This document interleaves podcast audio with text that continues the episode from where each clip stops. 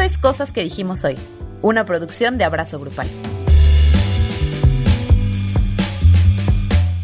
Hola Andrea. Hola Luis. Hola a todas, a todos, a todos quienes nos acompañan una semana más en Cosas que dijimos hoy.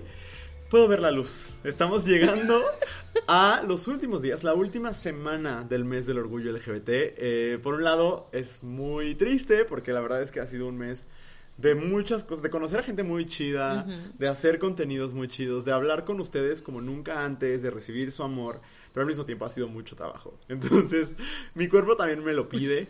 Eh, ¿Cómo estás? Igual. O sea, ahorita pensaba, ¿por qué me siento tan cansada? Y luego veo una la fecha y dice, ah, pues ya casi. Así es. Ya casi. Pero, pero aún así contenta. Claro. Contenta de estar aquí, de compartir, de seguir platicando de cosas padres, de ver toda la gente que se sigue uniendo a nosotros semana a semana. Así es. Y si usted es nuevo, nueva, nueve en este espacio, bienvenide. Bienvenide, ojalá que le guste la queja, ojalá que le guste la intensidad, porque eso es lo que se maneja aquí. Y de repente uno que otro chascarrillo. La verdad. Sí, hay como que. Una que otra palabra de tía, de pronto. Ah, es un chistorete de repente. Este. Aquí andamos. Y esta semana el episodio es eh, interesante. Porque. Inspiradas por colaboraciones que hemos estado haciendo y así decidimos hacerles preguntas que tuvieran que ver con la sexualidad, ¿no? Y, y con la manera en que esto que llamamos la heteronorma eh, pues limita el ejercicio placentero de nuestras sexualidades. Entonces, eh, ustedes nos compartieron, tuvieron la amabilidad de compartirnos las cosas que ustedes consideran que, este, que, limitan eh, como su placer y que son directamente, están directamente relacionadas con la heteronorma. Eh, salieron cosas muy interesantes. Pero antes de eso, es nuestro último orgullo de la semana, porque la próxima semana, que ya sea julio, volvemos a la queja de la semana. Sí. Afortunadamente en este espacio el orgullo permanece y permanecerá, permanecerá siempre, pero eh, como los especiales del orgullo terminan hoy. Y por lo tanto, eh, pues, es como nuestro, la última vez que les compartimos durante este año por qué nos sentimos orgullosos, ¿no? Y entonces eh, nos pusimos de acuerdo antes eh, para compartirles un orgullo colectivo, de cierta forma. ¿Quieres empezar? ¿Quieres que empiece? ¿Cómo lo hacemos? Dale, dale. Muy bien.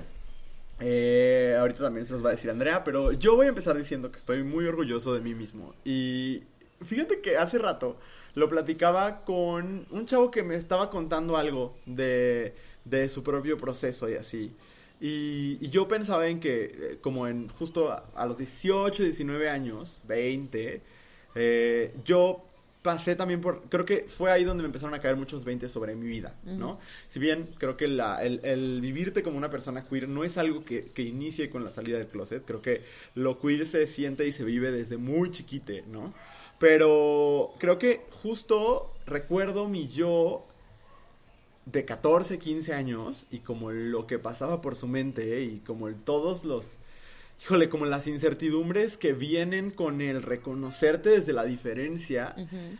Y dialogaba con ese yo un poco, lo he hecho en terapia muchas veces.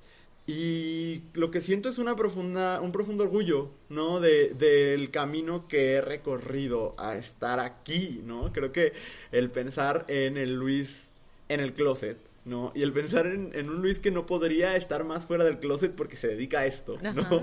Este, para mí es muy surreal, o sea, como ver, recordarme en ese momento, yo digo, yo creo que ni siquiera lo creería, ¿no? O sea, yo creo que para mí sería como una cosa como muy rara, ¿no? O sea, como de cómo, o sea, cómo esto que en este momento, eh, o sea, en ese momento avergonzaba tanto, ahora genera orgullo, ¿no? Y entonces creo que es por eso que me siento tan profundamente orgulloso de mí y del camino que he recorrido. Eh, y que no he recorrido solo, creo que eso es lo más chido, ¿no? Creo que uno de los grandes motivos, motivos de orgullo es cuando te reconoces parte de una comunidad y de un legado, ¿no? Ahora que, que la generación Z dice, somos la generación más queer de la historia, me gusta decir sí, y qué chido, qué valientes, pero también creo que viene de, de, una chinga que, que, nos hemos puesto y no, no, ni siquiera los millennials, ¿no? Sino las generaciones desde hace décadas que han puesto el cuerpo en la lucha, ¿no? Y el reconocerte parte de ese, pues, linaje, un poco, ¿no? El reconocerte, es como, sí, o sea, como hay, hay gente que, que por ejemplo, las personas judías que, que reconocen muy bien como su linaje eh, y, y, los altos y los muy bajos que ha pasado su pueblo, tal cual. Cuando dices, ah, o sea, es que yo también comparto esta línea, por ejemplo, con, eh, con Marsha P. Johnson, o comparto esta línea con Nancy Cárdenas, o la comparto con Monsiváis, de quien hablábamos hace poquito, eh, o me voy más atrás, ¿no? Y, y, y pues, habrá, con Harry Milk, con un montón de personas, pues se siente un orgullo también, ¿no? De, de, de pertenecer a esta línea de personas que todo el tiempo resistimos a esto que se llama la heteronorma y la cisnorma de diferentes formas, ¿no?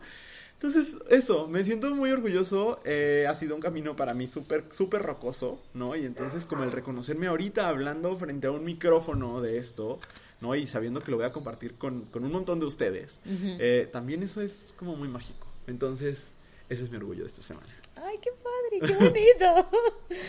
Fíjate que.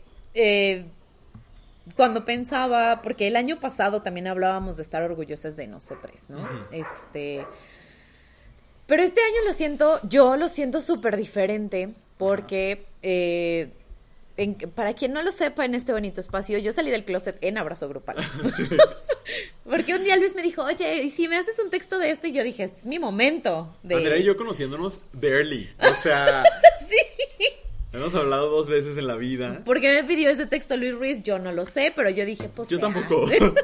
pero pues se hace, se hizo. El texto con el título más horrible que he puesto en la historia, pero creo que el texto está bonito aún. Este. Pero. Mira. Yo, o sea, tú piensas en tu yo de la adolescencia en el closet. Ajá. Sí, yo salí del closet hace dos años. Ajá en una plataforma que a lo mejor en ese momento no era del tamaño de la plataforma que tenemos ahorita. Claro. Pero, pero de cierta manera, como que creo que mi, mi lado eh, queer, ¿no? Ha, ha, crecido con abrazo grupal. Claro. Y entonces es como una sensación bien rara, bien bonita, pero bien rara. Porque además aquí, o sea, en esta vida, en esta mesa, no le venimos manejando la paciencia ni los procesos despacitos. Así es, corro, vuelo, me acelero. Claro. All the time.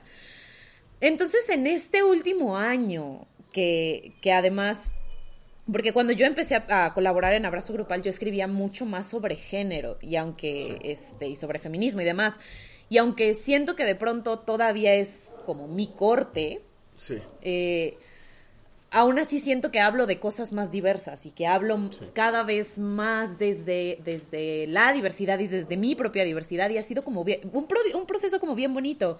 Entonces, más bien yo pienso como en la Andrea del año pasado. que, que, estaba como en este asunto de sí, del Pride y no sé qué, y de, y de, a platicar con mucha gente, porque tuvimos muchos invitados, el, eh, invitades el año pasado, y escuchar otras eh, eh, vivencias, otras historias, seguirles en redes, ver como todos estos procesos alrededor no sé, ha sido como muy interesante y ha sido como un proceso de, de, de crecimiento y de autodescubrimiento todo el tiempo. Ajá. Y entonces yo digo, no sé, me impacta mucho. Me impacta mucho porque aunque el año pasado, en el Pride del año pasado, yo me podía nombrar como una, como una mujer bisexual, Ajá. hoy lo, hoy no me nombro, hoy lo siento de una manera muy diferente. Claro. ¿no? Entonces, no sé, no, no sé cómo ponerlo en palabras. Pero pues creo que lo pusiste en palabras. bueno. Y yo no fue una danza. y una danza interpretativa, este, inspirada en la lluvia. No, bueno, pero no sé, se siente, eh, es muy emocionante para mí estar cerrando como este mes de Pride, de mucho trabajo, de hace poquito hacía como una recopilación de las cosas que he escrito para Abrazo y de ver cómo eh, no solo lo que comparto en abrazo, sino lo que, lo que leo, lo que estudio, lo que pienso, mis posturas sobre otros temas que me interesan, han evolucionado un montón. Se han diversificado muchísimo y me emociona. Se me emociona eh, ver como este, este crecimiento y esta, pues sí, esta diversificación que ha sucedido en tan poco tiempo. I'm just really happy. y nada, eso es, eso es lo que me tiene muy orgullosa el día de hoy. Y ha sido como, para mí al menos, una gran fortuna vivir este proceso juntos también, juntos, ¿no? Porque pues ha sido un año y cachito de, de hablar de estos temas y que pues no, y, digo juntos Andrea y yo, pero también juntos ustedes y nosotros. Sí, claro. ¿No? Como eh, a partir de lo que comparten, de sus historias, de sus miedos, demás. Eh, es eso, entonces Dos orgullos extra, súper rápidos. Uno, eh, se rifaron las chavas y les chaves de Marcha Lencha Uf, el fin de semana cañón. con lo que hicieron. De verdad que todo el, el amor y el respeto desde este espacio. Y cerrar con que también estamos orgullosos de ti, ¿no? De ti, quien sea que nos estás escuchando, porque sabemos que muchas personas nos escuchan a falta de una mejor imagen y de una, una mejor expresión desde el closet, ¿no? Y a veces el closet puede ser un lugar seguro, a veces también puede ser un lugar frío y, y que da miedo. Eh, entonces, pues nada, decir que también ahí hay resistencia, también desde el closet hay resistencia, eh, desde esas pequeñas rebeldías de las que hablábamos la semana pasada. Eh, entonces también, muy, muy orgullosos de ti. Eh, escucha y dirás, a lo mejor no soy una persona LGBT, pero mira, estás dedicando una hora y media a la semana, Sí. por lo menos escuchar a dos personas que sí lo son y que no la están poniendo fácil, este, no están siendo complacientes, ¿no? Ajá. Entonces, pues nada, de verdad también nos, nos das orgullo tú, quien quiera que seas, excepto si nos está escuchando de que, no sé, Norberto Rivera o algo así, entonces no nos das orgullo. No, para nada. Muy bien, eh, qué bonito. Sí, qué bonito espacio. Así es, pues cuando regresemos vamos a hablar de estas cosas que la heteronorma no nos deja vivir de nuestro propio placer. Yes. Eh, vamos a una pausita y Pausa y regresamos. Si te gusta lo que estás escuchando, no olvides seguirnos en tu plataforma de podcast favorita o en todas. Estamos de regreso en cosas que dijimos hoy y es momento. Eh, De la verdad. Ahorita estoy pensando, ah, pues qué pregunté porque no me acuerdo qué pregunté. Pero, más o menos, más o menos la pregunta era, eh, ¿qué de la heteronorma tenemos que olvidar para que el delicioso sea aún más delicioso? Ajá. ¿Sí, no? Iba algo así. Y también aplica para el autodelicioso. Es Sí, sí. decir, vamos a hablar de encuentros sexuales y de masturbación.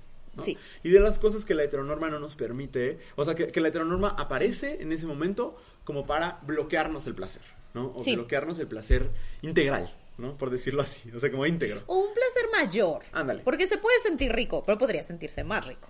Ajá, ¿No? sí, totalmente. Entonces, bueno, de eso vamos a hablar. Y el primero, pues es el más, re- el más repetido. Ay, sí, Yo llegó creo que 700 llegó veces. fácil unas 100 veces. eh, que es pensar que la penetración es lo ideal o lo necesario. Aquí hay un montón de cosas, ¿no? Porque la, la parte más evidente es, bueno, eh, ¿por qué sería necesaria la penetración, por ejemplo, en un encuentro con dos personas que tienen clítoris, ¿no?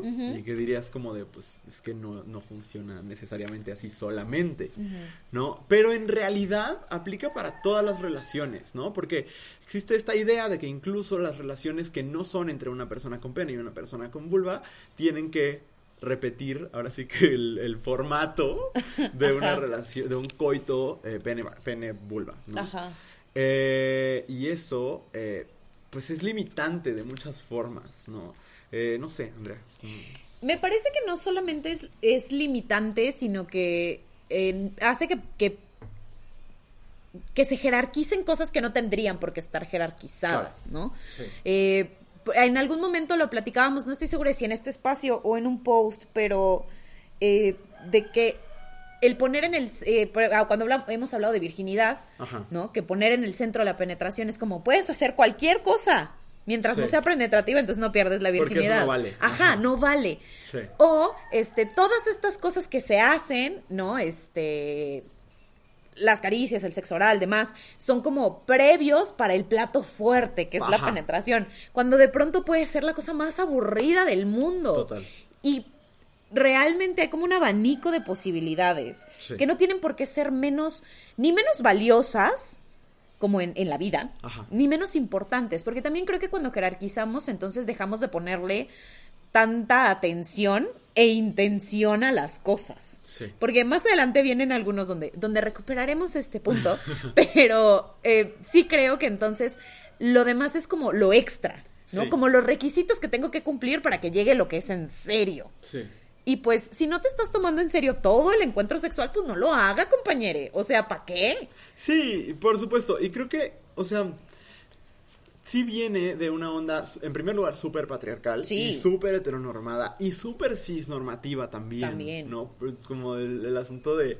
eh, pues pensar en que hay relaciones donde hay un hombre y una mujer y aún así la penetración no se puede dar de la misma forma porque a lo mejor no es un hombre cis, a lo mejor no es una, mejor, una mujer cis, etcétera, ¿no? Un montón de cosas. Sí, sí. Entonces, eh, pues sí, y aparte como tú dices, ese momento puede estar muy cool o puede estar de hueva. O sea, no es necesariamente el show de medio tiempo. Y no, no es esencialmente placentero. No es así como de No. si va a haber penetración, la penetración va a ser algo placentero y divertido y que se, de- se goce de todos lados. Sí. O sea, no, no porque la penetración exista o Ajá. suceda significa que va a ser algo, algo chingón. No. Eh, No, pues nada per se Ajá. es rico, más No, bien. es, pero pareciera como si sí. Ah, que tiene que ser. Ajá. Y que es lo, lo mejor del mundo y pues no necesariamente. sí. Así es. Puedes tener un montón de encuentros que no involucren la penetración y ser súper eh, Placenteros. placenteros, divertidos, Todo. whatever. Ajá. Totalmente. ¿Qué más? ¿Qué más nos dijeron? También nos dijeron eh, buscar solo la eyaculación. Y miren, Está más cabrón porque a veces, bueno.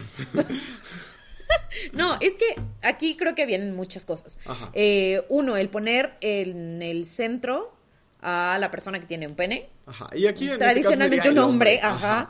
Eh, poner en el centro al hombre, al también el asociar el orgasmo masculino Ajá. con la eyaculación Ajá. y el placer masculino con la eyaculación cuando muchas veces, cuando no tiene por qué ser así siempre. Ajá. También habla de un profundo desconocimiento del cuerpo y sus procesos. Ajá. Y aparte, ¿para qué? O sea, si eso es- no es lo importante ni que quisiéramos tener chamacos, o sea, ¿no? Sí, o sea, a ver, si lo que quisieras es tener hijos, eh, pues sí, o sea, vas a tener que buscar la, la Sí, eyaculación. Pero si no, eh, hace... The point? ah, ah, creo que era más o menos los primeros meses de la pandemia que tomé el, el curso con César Galicia. Eh, igual y no los primeros, pero como en la primera mitad, yo creo, de la pandemia hasta ahora. Eh, y que justo él nos ponía este ejemplo que decía como de la eyaculación podría ser bien, más bien como el postre, ¿no? O sea, como el po- no, no literal, pues, sino pensándolo en esta comparación con la cena, ¿no? Eso ahí podría ser el postre. ¿Por qué? Porque imagínate que un encuentro de 20 minutos, 30, 40 minutos, los tiempo que quieras durar, eh, solamente valiera la pena por unos cuantos segundos, ¿no? Y, y no concentrarte en el resto de los minutos donde también puede haber tremendo placer. Ahora, aquí hay otra cosa que me parece importante. Aquí hablaron de la eyaculación en particular, pero yo también eh, metería el, el- Yo no metería nada, pero incluiría dentro de la conversación el, el creer que el orgasmo es la finalidad fin del encuentro. Ajá. Ajá. Y no, o sea... Sus, eh, y Alicia Alicia lo dice todo el tiempo, ¿no? Este, como, no necesariamente tienes que llegar al orgasmo para decir, ah, cumplí, ¿no? Estuvo chido. Claro. Sino que puedes disfrutar, no, no solo puedes, deberías de disfrutar todo el proceso, Por supuesto. ¿no? A- mie- antes de empezar con todo esto, durante y después del orgasmo, todo debería ser súper divertido y súper apapachador y súper... Sí, es el Es- punto. ajá. Sí. Muy bien. El siguiente, el siguiente es muy fuerte. Tiene que ver con la heteronorma, tiene que ver con otras cosas también. Que dice, queriendo recrear el porno que ven todo insípido y brusco. Uy, bueno. Eh, y eso es muy peligroso, ¿no? Porque, pues sí, porque lo insípido eh, viene del, creo yo, de la deshumanización, ¿no? Como de, sí, claro, los actores porno tienen sexo insípido y brusco porque es una actuación, ¿no? Eh, porque ni- el fin de ese encuentro no es el placer Sí, ajá. es eh, un, un staging, tal cual, un, un montaje, ¿no? Es lo que quería decir.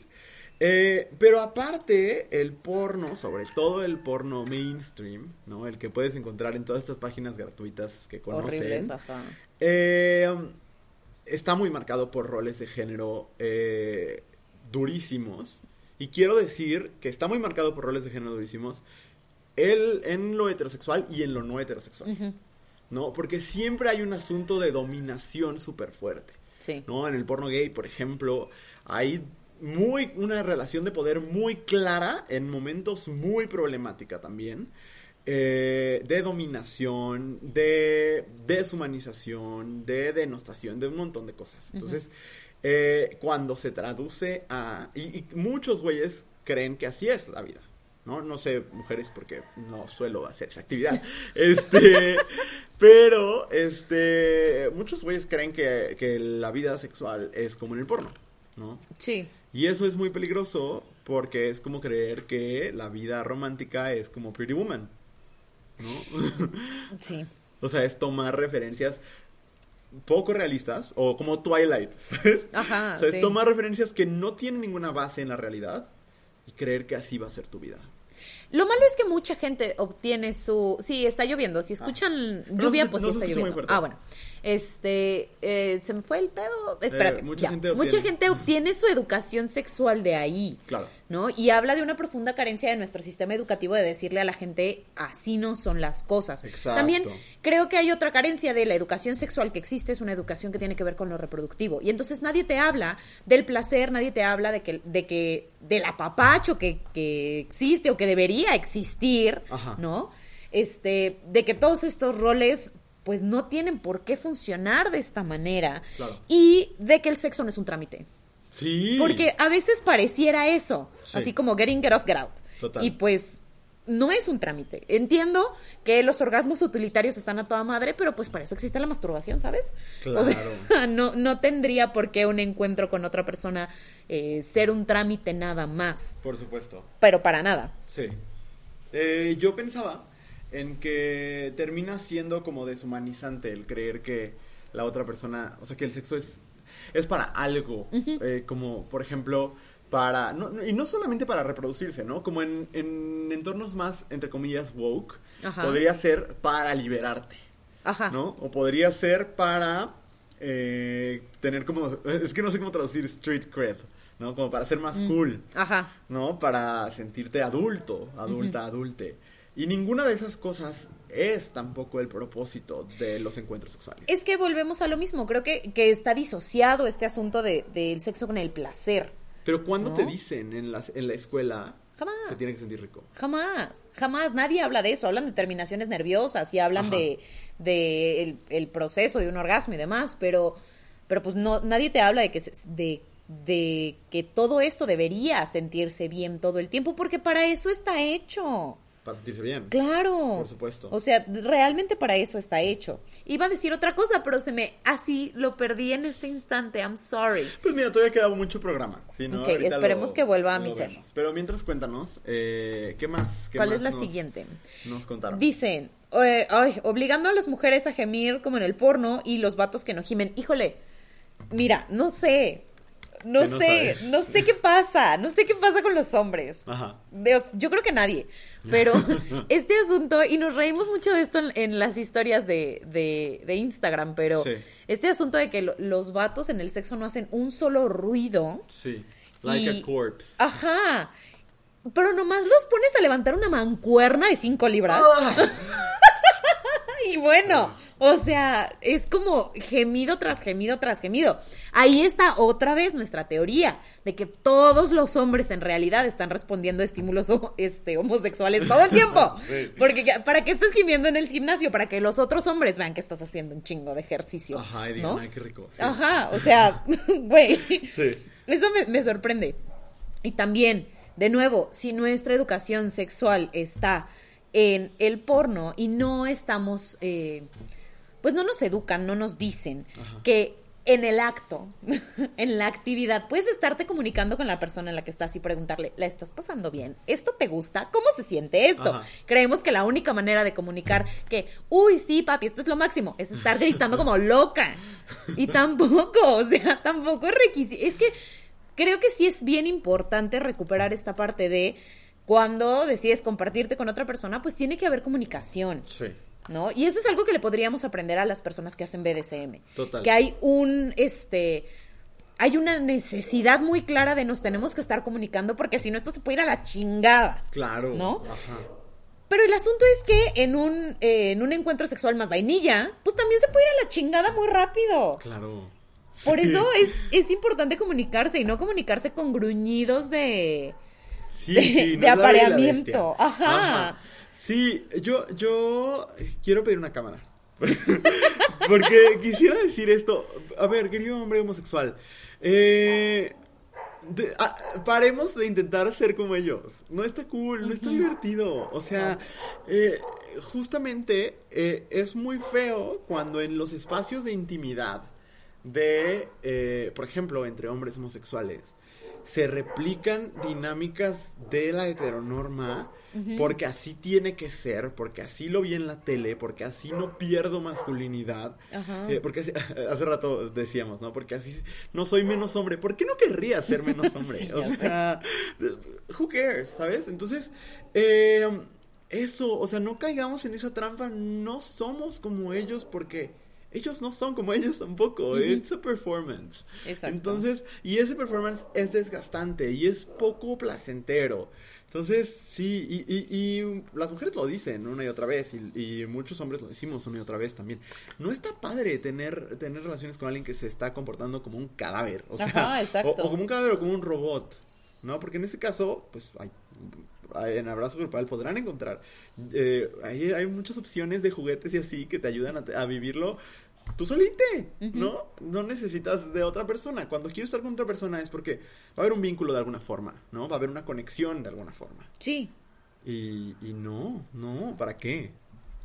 No, y además, bueno, creo que de, de pronto podría aparecer como esta pregunta de, bueno, pero si no quieren que no digan, o sea, que no se haga ningún ruido, y tampoco quieren que estén haciendo ruido como locos, que es lo que quieren, que se sienta natural. Porque a lo mejor tú naturalmente eres una persona muy gritona y good luck to you. O sea, Está es- bien, está ajá. bien, no pasa nada. A lo mejor eres una persona más silenciosa. Aquí el asunto es que se nota. o sea, se nota. yourself. Ajá. No importa que tantas veces lo hayas ensayado, no importa que tantas veces este estés contando en tu cabeza o diciendo el alfabeto al revés. O sea, se nota. Sí. Es muy evidente cuando es, es parte del performance. Y honestamente, pues ahí lo chido debería ser que fluya. Como Sí. todo, tiene que fluir. Fuera máscaras. Esa- Ándele, eso que dijo él. Sí, el siguiente eh, dice que se termine cuando el hombre o el activo termina y el orgasmo de la otra persona les vale. Pues ya lo hablamos un poco. Sí. No, pero me parece muy poco responsable efectivamente, por ejemplo, el que te valga el placer de la otra persona. Sí, exactamente. Me lo voy a saltar, porque lo hemos hablado bastante, y me voy directo a, alguien nos pone a rechazar el estímulo del punto P en la masturbación, y yo diría, y en los encuentros sexuales también. También. El punto P eh, se refiere a la próstata, tal cual, ¿no? Que es, eh, pues todas las personas con pene la tenemos, eh, y eh, es súper placentera al ser estimulada. ¿No? Y mucha, pero pues la manera de acceder a ella es eh, por medio del ano, ¿no? Y eso, eh, pues sabemos que ahí está el botón de autodestrucción de la masculinidad. Sí, cañón. Y que automáticamente saca de pedo, ¿no? Este. Y alguien más nos ponía: cualquier juego anal trae su estigma sin importar el género u orientación sexual. Eh, todo el asunto de lo anal es muy interesante. Porque incluso hay varios teóricos, teóricos queer, que hablan del, del ano como un espacio de reinvención de las dinámicas sexuales, ¿no? Ajá. Y de, de. ¿Por qué? Pues porque todo eso, por lo menos la mayoría de los seres humanos, digo, habrá quien tenga condiciones específicas, pero la mayoría de los seres humanos, pues tenemos ano, ¿no? Y le podemos dar exactamente el mismo uso. Ajá, exacto. Entonces, es, digo, con, eh, con resultados variados, ¿no? Porque Ajá. adentro hay cosas distintas. Están Es- acomodadas diferentes las cosas. Ajá, correcto. ajá. Eh, pero eh, hay un estigma que tiene que ver con homofobia. O sea, tal cual, ¿no? Sí. Que el, el asunto del, del juego anal eh, está relacionado directamente con la homofobia. Y eh, pues la mayoría de la gente no quiere, de los hombres heterosexuales tienen mucho miedo de ser confundidos con hombres homosexuales. Ahí hay un montón de razones, ¿no? Y las podríamos hablar durante horas. Pero en general, creo que mientras vayamos desmontando estas, estos tabúes alrededor de partes de tu cuerpo que son placenteras y que te pueden ayudar a vivir una vida sexual mejor y más plena, pues vamos a ir tirando estos sistemas de, de pues de límites y de opresión y de, de violencias, ¿no? Sí. También hay otra cosa y es que creo que también hay muy poca información al respecto de Claro. nuestros anos. Sí. ¿no? O sea, la única información que tienes es, pues por ahí cagas. y se acabó. O sea, Y nadie hay más. gente que por ahí se mete cosas, ¿no? Ajá, exacto. Y es gente rara que le pasan cosas horribles, además. Horribles, ajá. Porque yo tengo recuerdos de mi adolescencia, de, de imágenes horribles, de pues eso es lo que pasa. Y tú, Ay, sí. espérate. O sea, Estamos hablando del calcetín volteado. sí, sí, sí. Qué o horror. sea, muy feo, muy Sí. feo. Y sí pasa, pues, pero también son casos extremos. No, y tienen que ver también con pocos cuidados. Exacto, y nadie te dice los cuidados que debe haber, nadie te explica cómo na- nada, ¿no? Y además, creo que creo que el que haya poca información eh, Sí. hace que, que dé un poco más de miedo, ¿no? Pero también cuando hablamos de cuestiones anales tampoco estamos diciendo que tenga que ser penetración. No. Hay mucho mucho que se hace sin Sí. que sin que llegue a eso, Total. ¿no? Entonces, pues eso, creo que nos hace falta información. Y hay muchas formas de cuidarte con esas prácticas que no sabemos porque está esta idea estúpida de, ay, si no les decimos no lo van a hacer. Ajá. Uh, people are doing it. O Uh, sea, all the time. uh, sí. Ajá. Y, y si no les enseñas cómo no lastimarse. se vuelve una práctica de riesgo. Exactamente. O sea, lo que, lo, lo que construye las relaciones anales como prácticas de riesgo es la desinformación. Claro. Ujú. ¿Qué es lo que pasó? Por eso hay tanta sangre, por ejemplo, eh, en ciertas autori- autoridades religiosas y autoridades gubernamentales, sobre todo durante los noventas, ¿no? Porque era esta negativa constante a no, no les voy a enseñar cómo se hace de manera higiénica, de manera segura. Claro. Y como no les voy a enseñar, pues lo hicieron como supieron y supieron mal. Sí, sí, sí. Afortunadamente ahorita estamos en una época donde hay muchísima más información. Sí. También hay mucha información extraña en muchos lugares. Sí. Hay personas especializadas que estudiaron para eso, que tienen, Sí. este, que, que además informan desde eh, las, el interés genuino de informar a las personas para que puedan vivir una sexualidad más, más plena y más segura. Claro. Entonces- Para mí sería arroba inspira cambio AC. En Instagram van a encontrar un montón de información y si quieren profundizar más, arroba Alicia Delicia Talleres. Ajá. Sí, o sea, creo que ahí hay mucha información como muy específica Sí, que tiene que ver con cómo me cuido y cómo me disfruto. exacto. ¿No? Y se pueden hacer las dos cosas al mismo tiempo. Exactamente. Muy bien. Eh, ¿Qué más? Ay, perdón. Si quieres yo lo digo. ¿no? Aquí está, Ah, aquí está, aquí está. Dice, a los hombres heterosis les da asco o flojera dar sexo oral a sus parejas. Güey, los hombres son lo peor. Mira, yo no sé cómo suceda en una relación hombre-hombre. Pero como mujer es muy desgastante de, eh, relacionarte con los hombres porque pareciera que es cuota. Sí. O sea, pareciera que es, es como de, bueno, sí, el checklist. El, el jueves pasado que Luis y yo tuvimos la oportunidad de ver a, a Mir, eh, Mir Ramírez Ajá. en, en el True Colors, ella hacía un chiste que decía, el sexo oral combat es horrible, ¿no? Ajá, no saben qué están haciendo, están perdidos. Bueno, no fue una exageración.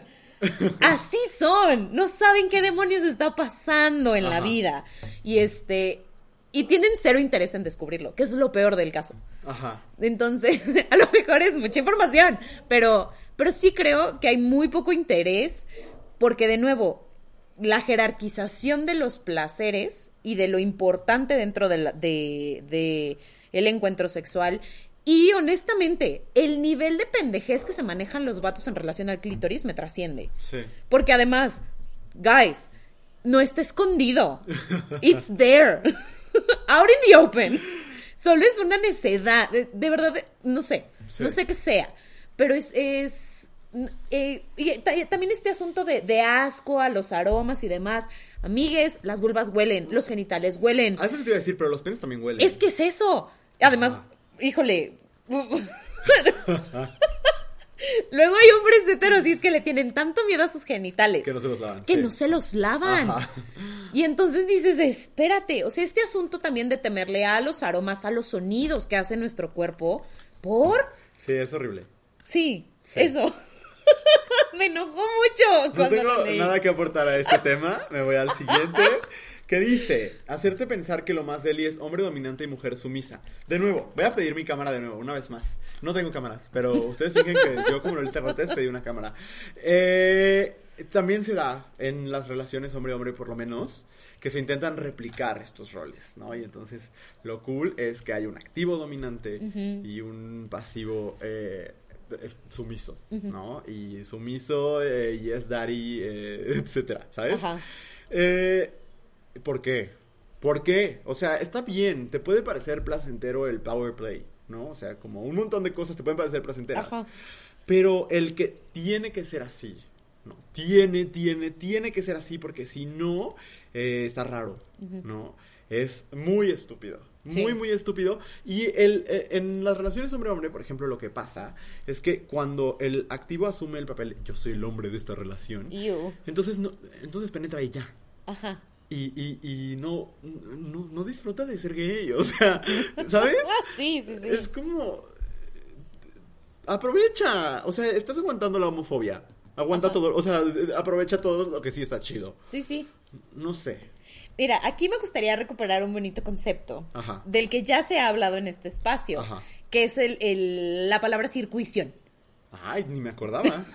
Es que es una palabra que me gusta mucho, Ajá. porque es una propuesta de, de- de varias autoras que dicen, eh, parte del, del problema, ¿no? Hay que transformar el lenguaje. Y entonces cuando hablemos de una práctica eh, penetrativa, Ajá. en lugar de hablar de penetración, hablemos de circuición. Ah, y entonces, es ajá, no es yo entro, es yo te abrazo. Ajá. Y entonces la dinámica cambia. Por completo. ¿no? Porque justamente el, el decir yo entro en ti y yo te poseo Ajá. Es este, es muy agresivo. Es horrible. Es muy agresivo. Sí. Entonces, nomás para volver a poner esta bonita palabra sobre Me la mesa, me gusta. porque ah, me parece un concepto muy bonito, porque ¿Cómo se conjuga? ¿Yo circuito? no lo sé, habrá que pensarlo. ¿Y Pero, cir- circuidado? ¿Circuizado? Vamos a buscarlo. ajá, vamos a, lo, me lo llevo de tarea y lo hablaremos la próxima semana. Está bien. Eh, ¿Qué más nos dijeron? Nos dijeron, Ah, bueno, este solamente lo vamos a mencionar porque no es, es una experiencia Ah, que nos es ajena y que no, si alguien nos quiere compartir más, estaría cabrón. Ajá. Eh, que una persona nos comparte. Eh, creo que es la cisnorma la que hace que me dé disforia cada vez que estoy en eso. Me parece que quien nos lo comparte es una persona trans. Es una persona trans. Este, y pues está cabrón. O sea, yo no, Sí. no puedo compartir mucho porque no es mi. Exacto. Más ¿No bien buscaremos como con... No queríamos eh, ignorarlo porque Ajá. nos parece una aportación súper importante. Claro. Pero no es una de la cual podamos como... aportar apor- gran apor- cosa. nos parecería irresponsable. Ajá, pero si ustedes tienen algo que aportar a esta conversación, Ajá. bienvenido. Sí. El siguiente punto es cuando una parte solo complace y otra solo disfruta. Eh, Sí. Híjole, creo que se relaciona mucho con las cosas que ya hemos platicado. Sí. Solo sí creo, eh, de pronto pareciera, o, o por lo menos porque pues yo platico con mucha morra, pero pareciera que, que creemos que es algo que solo sucede como en relaciones heterosexuales. Ajá. Y no. Hay mucha pillow princess out there. Ay, bueno, y también, también relaciones gay pasa todo el Ah. Ajá, tiempo. sí, sí, sí. Y no está chido. O sea, No. si solo quieren placer, está bien. Para eso hay juguetes, para eso tienen manos. Claro. ¿No? O Sí, sea- si es lo que quieres, está cool. Ajá, porque es válido. Es válido decir, hoy nomás quiero que me hagan. Ajá. Y está bien, para eso hay un chingo de juguetes. Es Sí. más, se controlan por aplicaciones. Ajá. Tienen control remoto. O sea, Sí. estamos en la era dorada de la tecnología. Total. Aprovechalo. Sí. ¿No? Pero eso de, de decidir compartirte con alguien y, y no estar dispuesta a dar nada, Sí, es terrible. sí, horrible. Y hay mucho hombre que lo hace también y, y, iu, o sea, sí, sí, por eso, por eso la gente se harta de ustedes. Bien, eh, lo siguiente, ay, nos ponen que la estigmatización de los juguetes sexuales. Hablemos de Es- juguetes. he estado pensando mucho en eh, como mis primeros contactos con los juguetes sexuales, que justo era como cuando entras morbosamente a las sex shops, Ajá. como a ver qué hay adentro, y todo está súper cubierto, o sea, como afuera, eh, pues toda, o sea, para, también para conservar la privacidad de quien entra, porque Ajá. está súper estigmatizado, Sí. pero todo es como si estuvieras entrando a un lugar donde venden riñones, o sea, una cosa horrible. Horrible. Entras y todo está feo, o sea, es, es un ambiente Estoy segura que donde te venden cocaína está más bonito. Sí, güey, bueno, no sé. Este, luego hay paredes así como yo, um, yo, eh, a las algunas que he ido eh, siempre hay como paredes con películas porno que se grabaron más o menos en el 84. Sí. Que ya están todas polvosas. O sea, y creo que tiene que. Son cosas que alimentan el estigma y que se alimentan del estigma, ¿no? Sí. O sea, que, que estos espacios están confinados a la oscuridad porque, claro, no me vayan a ver allá adentro. Ujú. Eh, por eso creo que donde se encuentran espacios de, de compra de juguetes sexuales mucho más saludables es en las tiendas en línea. Sí. precisamente, de- desconozco si marcas, por ejemplo, como las marcas con las que hemos colaborado, tengan eh, como retailers, tal cual, según yo no. No. Eh, pero creo que, que me, me gusta que hay un poco una revolución en este momento en cuanto al tema de los juguetes sexuales, donde se está hablando, se está cambiando el discurso, ¿no? No solo a, no solo es para usarlo con tu pareja, también lo puedes usar tú. Y si lo usas tú no es que estés solo, y si estás solo, cool, ¿sabes? O sea, todo eso creo que se está trabajando, creo que es nuevo, eh, tristemente. Eh, y creo también que, eh, que no, no tenemos suficiente sensibilidad eh, cuando estigmatizamos los juguetes sexuales.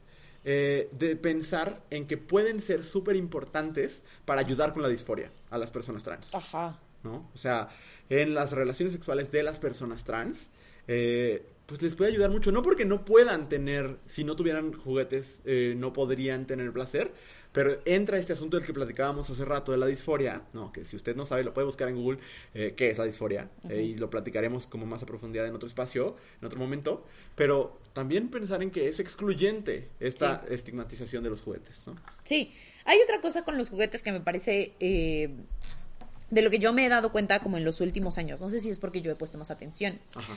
pero si tú entras a una de estas tiendas que de las que platicabas ahorita, Ajá. Casi todos los juguetes que están ahí son eh, pitos de silicón. Sí. o sea, esos son. Sí, ¿no? bien feos. Muy horribles, muy horribles, porque además son una cosa así gigantesca que tú dices, pues, o sea, pues, verga, ¿qué pedí? ¿Sabes? Eh, y ahora, además de que están mucho más bonitos, porque, o sea, honestamente, si estoy buscando un juguete, difícilmente quiero que parezca pene, güey. Pero Ay, güey, eh, son mucho más Menos un bonitos. pene verde, ¿estás de acuerdo? Ajá, sí, sí, sí, pero aparte, de nuevo, de una imagen completamente sacada del porno. Total. Este, son mucho más bonitos y eh, van dirigidos a prácticas que van más allá de lo penetrativo. Sí. O que son eh, lo penetrativo con un algo With a extra. twist. Ajá, with a twist. Y eso me parece que también es muy bonito. Sí. Que nos, porque creo que los juguetes justos son una, una herramienta que nos puede ayudar a, exp- a explorar cosas Sí. eh, soles o acompañadas. Sí. También hay cosas que no estamos listos para experimentar en pareja, Ajá. ¿no? También eso. Y, y es válido decir, yo solita voy a experimentar esto y luego veré si esto lo quiero compartir con alguien más. Y hay cosas que no vas a saber primero cómo comunicarle a tu pareja o a tus parejas, ¿no? Muy bien. Eh, ¿Me va a mí? ¿Te va a ti? Me va a mí. Ok, Dice que el placer lésbico sea para hombres. ok. Y hablaremos en otro momento sobre eh, la fetichización, Sí. pero solo dejar en claro en este espacio de que de veras las mujeres no son un producto para los hombres. No. No son un producto para consumo masculino. Ajá. Y este. Y eso, no lo son. Por favor, por favor, dejen de, de, de sexualizar a las lesbianas y dejen Sí. de creer que toda mujer bisexual quiere tener un trío con ustedes. Please. o sea, urge. Sí, sí, las personas, las mujeres áficas a mi alrededor, podría decir que todas con las que he platicado del tema, no he platicado del tema con todas, pero con las que lo he platicado siempre tienen una experiencia de un hombre que eh, quiso meterle eh, spice a su relación Ajá. imitándolas a ellas, ¿no? Y es como de, Guay. ¿qué has visto, Roberto? O sea, Sí, güey. sí, sí, me parece importantísimo esto. Muy bien. Luego, ¿sabes qué? Aparte, esta fet- fetichización se disfraza de aceptación. He escuchado a muchas personas decir, eh, no, que los jotos no se besen, porque qué asco. Pero si son dos mujeres, está cool. No, me da tanto asco. No sé por qué. Pues porque Ay, la estás objetificando. ajá, Estás claro. viendo porno. Estás viendo porno gratis. No. Ay, sí. Y, y, y qué pedo. Muy bien. Eh, lo que sigue. Alguien dice que el activo guíe y no te deje participar en las decisiones. Participar en las decisiones me suena como al INE. Eh, Este proceso democrático ya- Ya coartado. lo hablamos, ¿no? Como Sí. este asunto del papel dominante y egoísta del activo. Y de la, importante, la importancia de la comunicación. Sí. ¿No? Y también, a, a ver, uno, es que es esto, uno no nace activo o no nace pasivo, no es una cosa que esté en tu ADN, que esté en tu esencia. Ajá. No te tienes que casar con esa identidad. O sea, no, no te estoy diciendo hago, hago que te la metan, no, si no quieres no, ¿sabes? Pero esta cosa... ¡Ah, ah, ah! Hay una avispa, me Es una avispa. ¿Qué es? Es como de estos que salen cuando llueve. Son- yo les Ay. digo pendejos, porque Ah. chocan contra todo. Ok. Pero, si alguien Bueno, sabe voy cómo a se seguir llama. hablando porque no pienso cortar este episodio. Pero, este, ay, es que hay un bicho y me dan mucho miedo. Una disculpota. Eh, ¡ah! I tried, I'm ¿Ya se sorry. fue? No, ahí está. Ish, Ah, bueno, pues aquí andamos. Ay, Andrea ya le pegó, no le tiene miedo a nada. Muy bien, pues este, este fue un pequeño momento cómico, Orgánico. mágico, musical. Eh, estábamos hablando del activo. No, sí, pero dije que no iba a decir nada al respecto. No. Más que que no eres activo por nacimiento. Eso, eso. Eh, pero no, déjame les digo lo siguiente. Dice, hombres que rechazan rotundamente la estimulación de los pezones porque es para mujeres. Eh, ¿Por qué sería para mujeres? We all have them. Eh, sí. Eh, eh, y no sabe usted de qué se está perdiendo. O sea, digo, no quiero yo dar demasiada información, pero qué, pero qué estúpido. O sea, de nuevo, es como comprar un nenuco que se hace pipí y nunca usar esa función. o sea, es como que tienes tu cuerpo, sirve para muchas cosas y solo lo estás usando para una. ¿Sabes? Te compraste un Nintendo Switch y solo le compraste un juego. Y puedes comprarle infinidad de juegos. Sí. Así sí. tu cuerpo. Es que en general creo que hay muchos hombres que, que rechazan cualquier estímulo que no sea el, pues el estímulo de su pene. De la manera como, pues sí, tradicional, llamémosle, Claro. ¿No? Este, por un montón de cosas, por las cosas que ya hemos platicado. Claro. De nuevo, solamente hacer la invitación a que se den chance de, de descubrir qué partes de su cuerpo, porque también no significa que todas las personas, o sea, que todos los hombres van a disfrutar de una estimulación de pezones, así Claro como no, no. significa que todas las mujeres lo disfrutemos. Así como no significa que todo el mundo va a disfrutar de la penetración. Exactamente, solo dense chance de experimentar, además tenemos mucha piel que siente muchas cosas, Ajá. Pues dense chance. Igual y tu spot feliz va a ser el ombligo, tú no sabes. Ajá, y no, y, and that's okay. Ajá. O sea, tú gózalo y ya. Sí, si es el dedo meñique del pie. Go right ahead. Ajá. Muy bien. El siguiente es que los hombres estén como palo metiéndole y sacándola todos tiesos. A ver, traducción porque a Andrea ni se le entendió nada. Dijo que los hombres estén como palo metiéndola y sacándola todos tiesos. Ay, sí, ya no me acordaba. Ay, pero qué la, la- la metimos con fines humorísticos porque en realidad ya lo hablamos. Ya lo hablamos, pero qué bonito. O sea, ¿quién puso esto? Gracias por expresarse de esta Gracias. manera. Premio Nobel. Gracias por existir, diría Eros Ramazzotti. Sí. Eh, siguiente, creer que el sexo oral es exclusivamente en el pene en el caso de las personas con pene. Ajá. Volvemos a ustedes dejen que les exploren su cuerpecito. Ajá. Y si algo no te gusta, no te gusta y está Exacto, bien. y está bien, pero, Pero- tú no sabes. Ajá, que no sea que no te guste porque te dijo tu mamá, porque tu mamá te dijo muchas cosas. Ajá.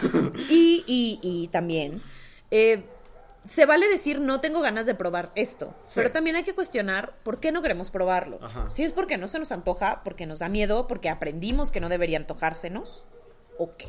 De acuerdo. ¿no? Esa es la invitación. Muy bien. Eh, ok, alguien pone la culpa por los preceptos de la religión.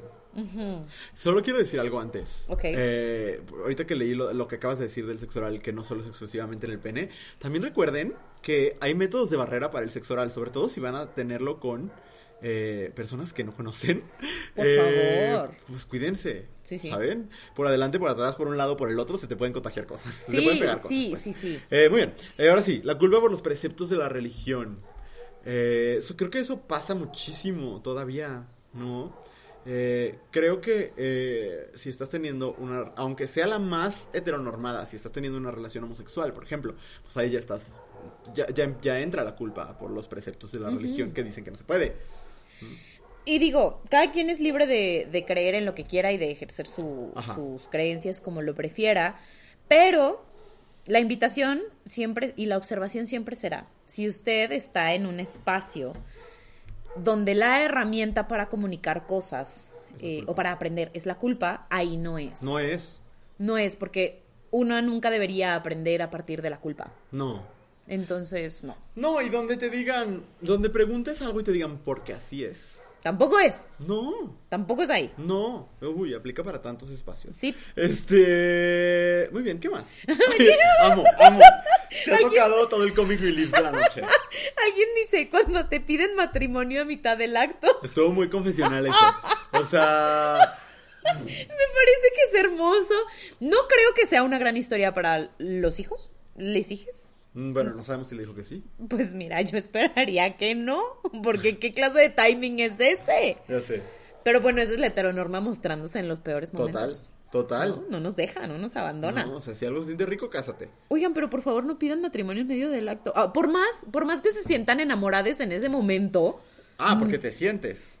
O sea, si la persona está haciendo, ajá, si la persona está haciendo un trabajo fantástico, denle cinco estrellas, no le pidan matrimonio. ajá, es lo que te iba a decir. O sea, sí, porque si hay un momento donde estás ahí y dices, o sea, juntos la inmensidad, como diría Manuel sí, Mijares. sí, sí.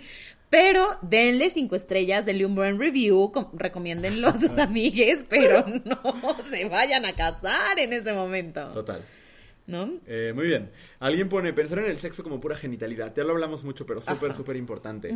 Eh, que no te quieran besar porque les hiciste sexo oral. Güey, Eh, ay, hombres. Una vez más estamos hablando de hombres. sí, ¿no? sí, sí, malditos Eh, hombres. Por- Dios. O sea, yo puse mi boca ahí. Sí, sí, sí. Y honestamente, si te das con tu propio pene, chécate, cuídate, mídete. Total. O sea, Es que no te midas, pero por lo menos sí chécate y sí sí, cuídate. cañón. Y lávate. Christ. Please, O sea, please. ¡Qué horror! sí, es horrible. La última, ¿y es la última? Sí. Sí. Decir que hay un hombre y una mujer en una relación queer. Disclaimer. Hay relaciones queer donde sí hay un hombre y una mujer. Ajá. ¿No? Por ejemplo, una relación entre una mujer trans y un hombre cis o un hombre trans, etcétera. Ajá. Hay muchas relaciones queer donde hay un hombre y una mujer, pero hablando, por ejemplo, de relaciones homosexuales. Ajá. ¿no? Decir, ay, tú eres el hombre. No, that's the point. Pues es- el, el objetivo es que no haya. Ajá, en una ¿no? relación entre dos mujeres no hay un hombre. Eh, En una básicamente. relación entre dos hombres no hay una mujer. Y honestamente nadie les extraña. En una relación entre dos personas no binarias tampoco hay. Sí. Sí, está cañón. Está...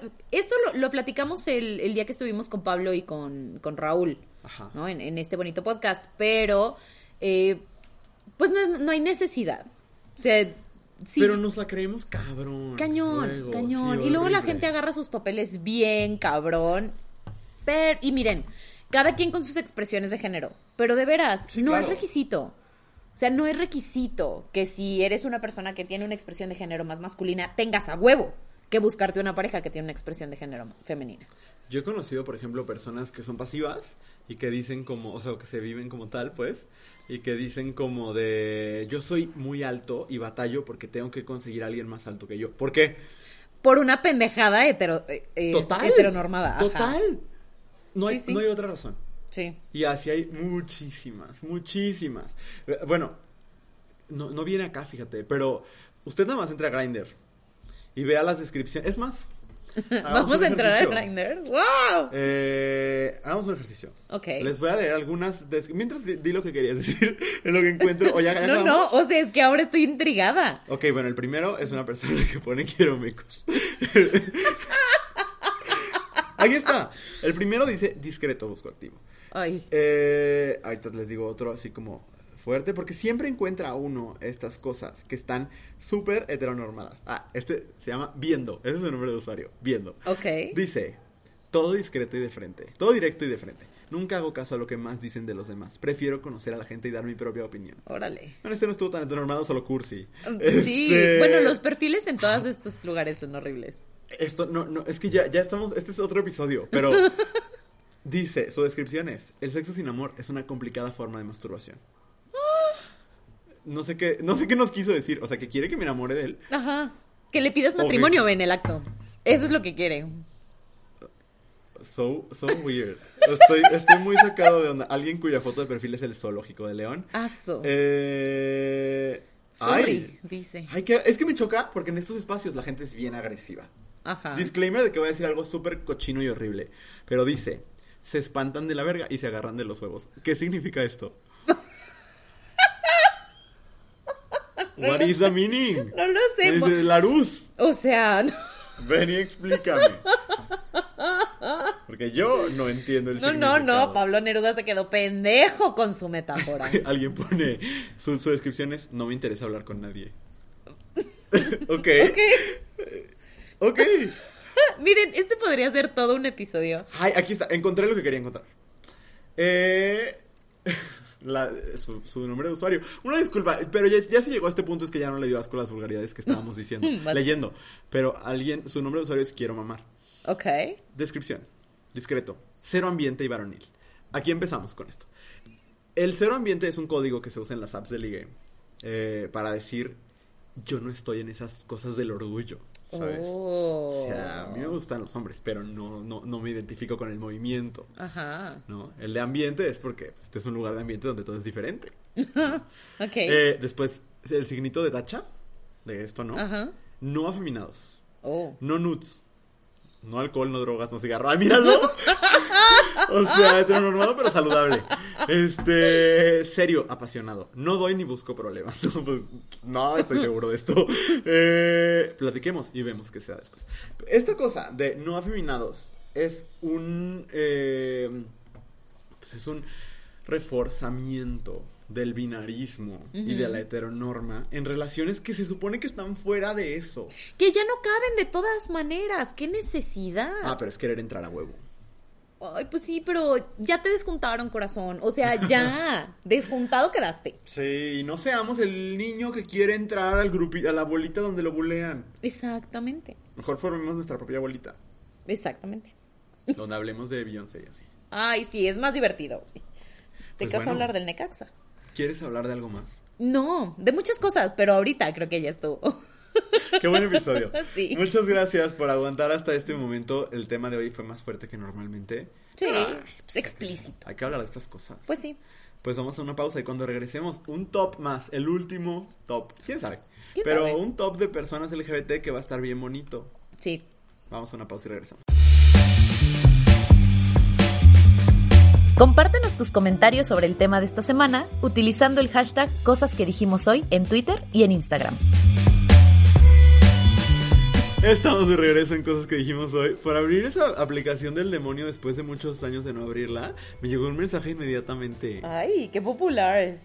Pues no sé si popularidad sea la palabra correcta. Eh, pero bueno, estamos de regreso. Eh, y vamos a compartirles un top más del mes del orgullo, Yes. donde les vamos a decir nuestras... ¿Cómo lo nombramos, Andrea? Eh, Nuestras personalidades del internet Favoritas. favoritas, ajá. Eh, De las que aprendemos cosas. Exacto, es eso, como voces LGBT eh, que, que admiramos, Sí, ¿va? sí. No están en orden las mías. eh, No, las mías tampoco. Ok, pero les quiero compartir estas tres. Ok. ¿Empiezo? Sí. Muy bien, voy a empezar con... yo cuando la descubrí en YouTube, yo, yo la verdad es que debo confesar que yo en YouTube consumo muy pocas cosas. Consumo a Pepe y Teo, que ya no voy a recomendar porque quien no los conoce. Ajá. Eh, consumo mucho late night television. Es lo Ok. que más veo. Ujú. Eh, casi no veo youtubers. Pero descubrí a ContraPoints. Es, ContraPoints es una filósofa trans eh, que hace ensayos en video larguísimos. Creo que el de J.K. Rowling dura como dos horas. Eh, una cosa así. Pero qué pedo con el aprendizaje. Ah, o sea, ah, mm, la cara me queda chueca después de ver un video de ContraPoints. Ok. Eh, ContraPoints es filósofa. eh, y todo lo que argumenta lo hace desde su ser trans y desde, desde la filosofía, desde la psicología. Por eso saca videos cada, más o menos saca tres videos al año, ¿no? Y, y esto es porque se ve que hay, o sea, son tesis de, de- de una, por lo menos de una licenciatura en cada uno de sus videos. Para mí es muy impresionante. La primera vez que yo vi un video de ContraPoints fue en un taller que dio Sofía Poiré para eh, esta, una colectiva que se me está yendo ahorita el nombre, perdón. Eh, pero eh, era un taller sobre discursos de odio. Y nos dijo, vean por favor su, su el ensayo que tiene sobre la transfobia en el feminismo. Y mi- mi- yo- o sea, yo lo acabé de ver y dije, ¿qué pedo? People are smart. O sea, y, y me, me fui ahí a ver un montón de, de sus videos. Eh, el de J.K. Rowling es sublime, sublime. A mí, a mí me voló la cabeza porque es mucho más empático de lo que uno creería. O sea, para mí es que... que o sea, evidentemente al final es una condena de la transfobia de J.K. Rowling, pero, pero desde, desde unas cosas que yo dije que... O sea, le estás dando como estoy muy en shock. O sea, eh, para mí es de lo mejor, de los mejores contenidos que he visto en YouTube. Eh, re- recomiendo también de la cultura de la cancelación. ContraPoints ha sido cancelada muchas veces eh, y, y- y lo aborda a lo largo del video. Eh, muy chocante. Se los recomiendo mucho. Me parece que la mayoría de los videos aparte están subtitulados al español. Entonces, nada más tengan paciencia. Son muy largos, son muy densos. Igual y los tendrán que ver en pedacitos. Ok. Pero el ver a una mujer trans hablar desde, desde su experiencia, pero aparte llegar y justo saber que le van a decir, ah, sí, pues mi libro, y que llegue y te diga, ah, sí, pues estos 45 libros que revisé para este ensayo, me trasciende. Es como, ¿qué pedo? ¿Qué pedo? Y ya. Eh, lo encuentran así, como ContraPoints. Eh, eh, ahorita les digo cuál es su nombre, porque eh, no se llama ContraPoints, evidentemente. Ok. Este, pero, pero wow, este, lo estoy Contra, buscando. counter. Contra. Contra. ContraPoints, tal Ok. cual. Su nombre es Natalie Wynn. Ok. Con doble N. Y ya. Muy bien. Andrea. Pues el mío es Sofía Puere. Este, justo la, la chica que le, le recomienda a Luis este, el contenido de esta, de esta persona.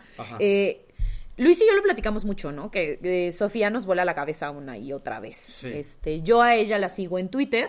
Sí. Y a mí me gusta mucho el, lo que hace Sofía. Sofía es parte de, de Marcha Lencha y tiene como eh, Ya me colaboraciones acordé. otros Dignas hijas. Ese es el colectivo Ajá, que quería decir. exactamente. Ajá.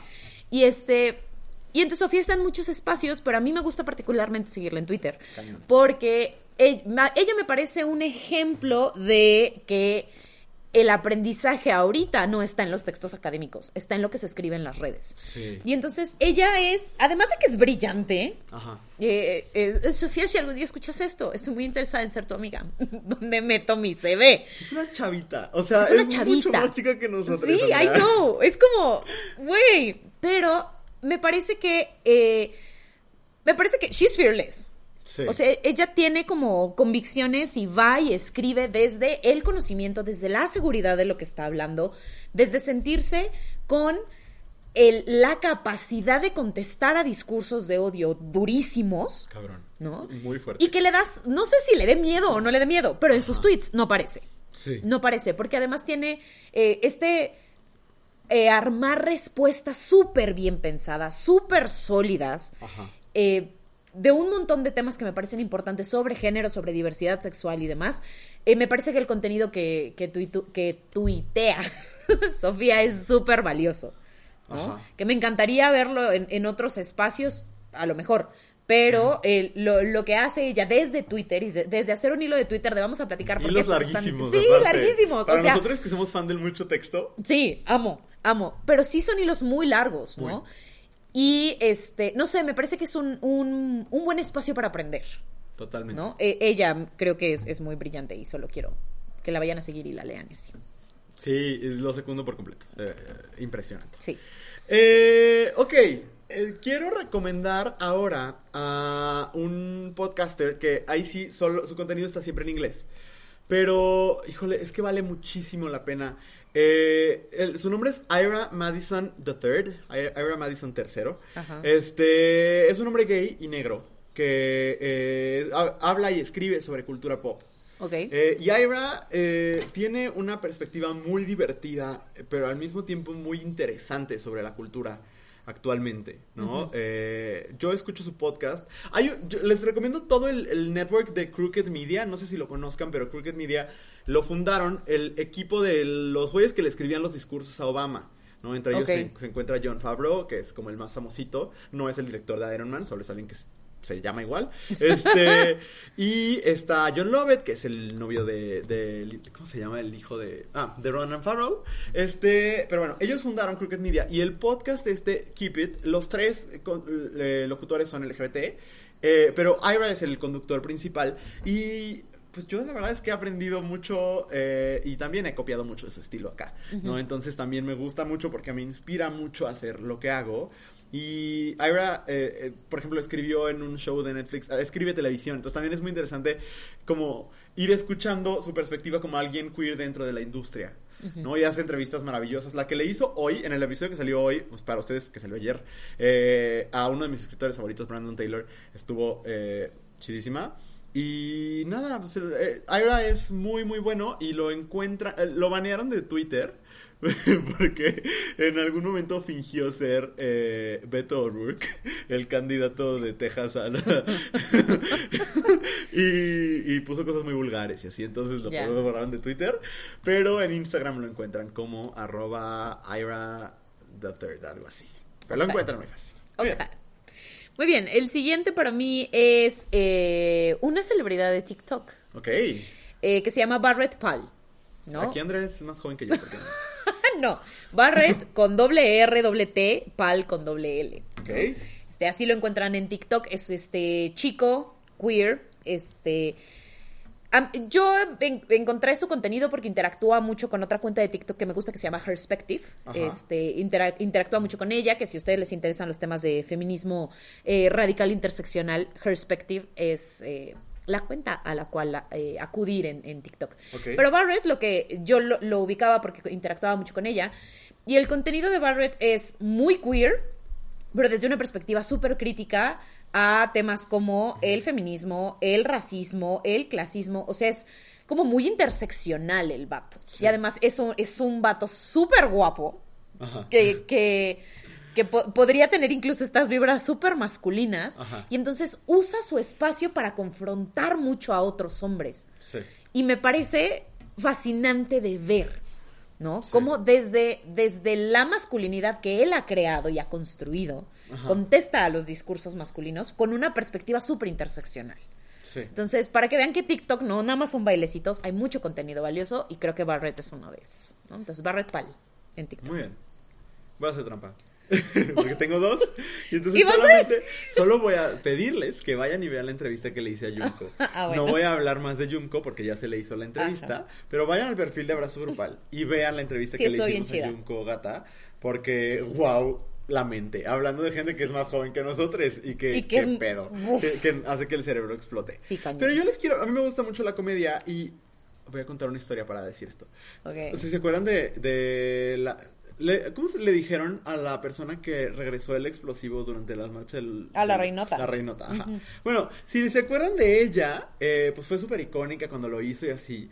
Y poca gente ha visto cuando ella contó que ella le entró a la onda del feminismo porque vio un video de Pepe y Teo en el que estaban invitadas Mi Ramírez y La Palina, donde explicaban el feminismo. Eh, y ellas son a quienes quiero recomendar porque justo, aparte de porque acabo de, mi- de ver a Mir en, ese- en escena y es una bomba, Wow. este, porque creo que justamente traducir estas cosas y hacer reír pero no ceder es un talentazo. Es un Sí. talentazo que tiene Pablo L. Morán, por ejemplo, Ajá. pero ya estuvo aquí varias veces, un Ajá. par de veces.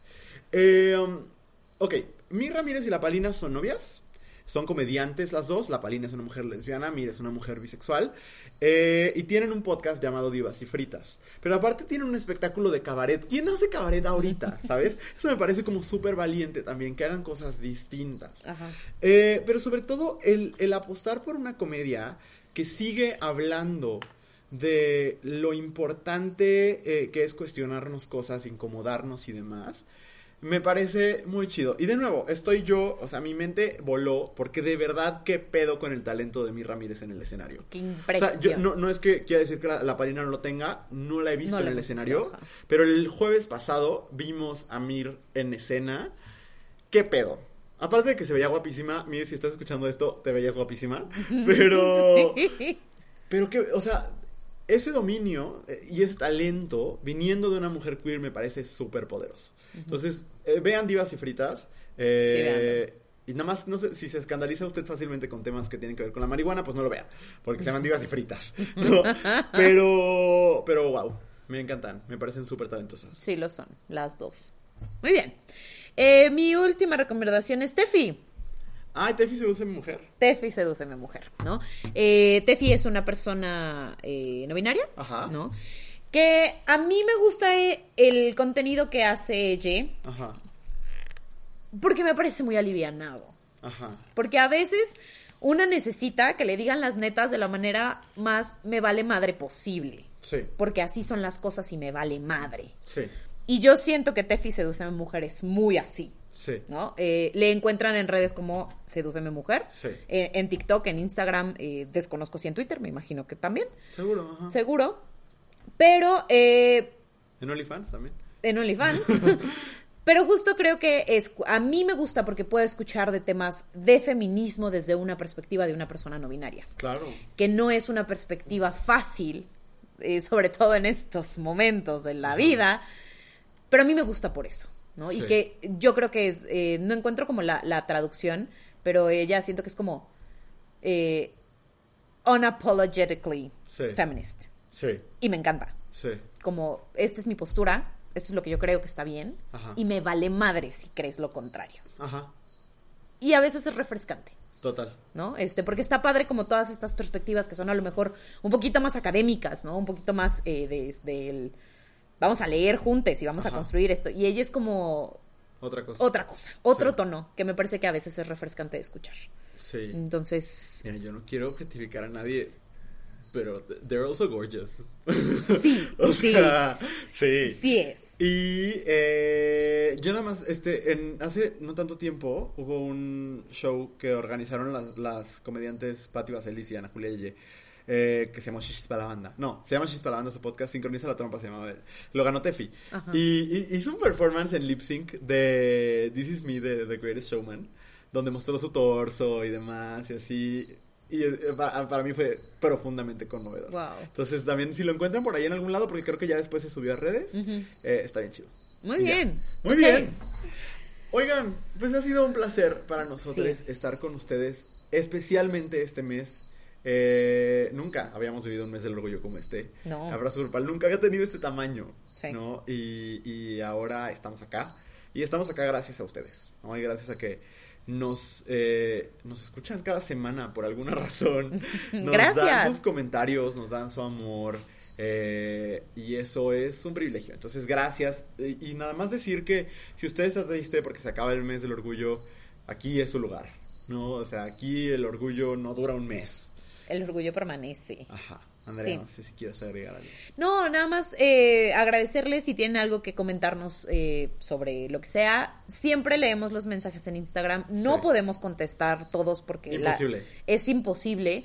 Pero eh, de pronto nos llegan así de no sé si me van a leer, pero aquí me desahogué. Pues leímos tu desahogo. No te podemos contestar porque no nos da la vida, porque además de abrazo trabajamos y hacemos otras cosas, pues. Es Pero un trabajo de tiempo completo. un trabajo de tiempo completo y, y nos encanta llenarnos de actividades y hay mucho que hacer y mucho que leer y mucho que, Por supuesto. que, que ha- mucho trabajo que hay atrás de lo que ustedes ven. Entonces, pero les leemos, ¿no? Y- Siempre. Y, y me parece importante que lo sepan, que les le- siempre les leemos. Sí, siempre. Entonces, pues eso, gracias por estar aquí, gracias Luis. Gracias, Andrea. Y nos escuchamos la próxima semana en Cosas que dijimos hoy. Adiós. Esta fue una producción de Abrazo Grupal. Síguenos en Instagram como arroba abrazo grupal y visita www.abrazogrupal.com para mucho contenido maravilloso. No olvides seguir este podcast y si te gustó, compartirlo en tus redes sociales. Nos escuchamos el próximo jueves.